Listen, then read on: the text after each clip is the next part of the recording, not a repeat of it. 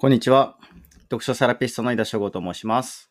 本を語る人とつながるをテーマに札幌ゼロ読書会の運営をしています。また、ブログ、SNS やポッドキャスト等の発信活動を通して、本の魅力や読書の素晴らしさを伝えています。えっと、目の前にある一冊がどういうきっかけで手にしたかっていうのは、さほど重要なことではありません。まあ、書店、本屋さんで気になって、購入する本もあれば、まあ、推しの作家さんということもあるかと思います。その目の前の本が面白いという確率はどれくらいかなっていうのをちょっと考えてみていただきたいんですけども、えっと、私は限りなく100%に近いと思っております。まあ、自費出版は別かもしれないんですけども、本ができる過程には多くの方が携わっています。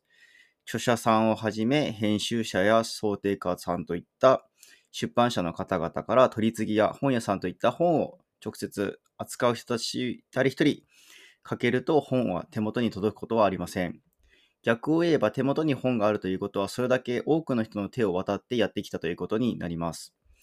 まあ、それだけの人が渡ってくる過程があるのであればその本は面白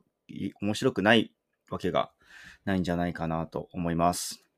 まあ、そう感じないという時は面白いく、面白いと感じていない自分がそこに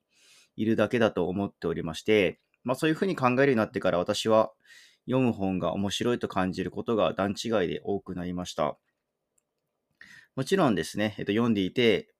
この本を読むのは今ではないというふうに感じることもあります。そういう時は少し自分が成長してから読む本なのだと割り切るようにしております。まあ、読むのが難しいと感じてやめてしまうこと自体は悪いことではありません。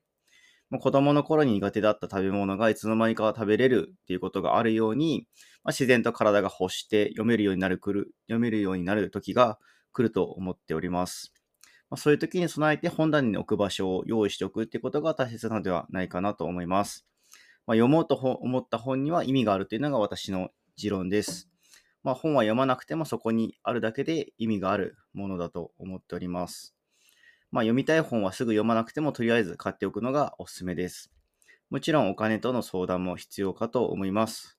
私の尊敬する読書家さんは皆本は未銭を買って切って買うべきだというふうに揃えて言っております。まあ、本に囲まれた生活をしているとその意味っていうのはなんとなくわかるような気がしております。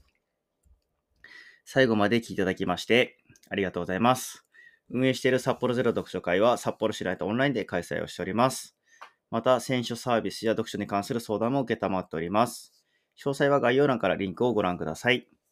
より多くの本好きの方とつながれるのを楽しみにしております。また次回も楽しみにしていてください。読書セラピストの井田翔吾でした。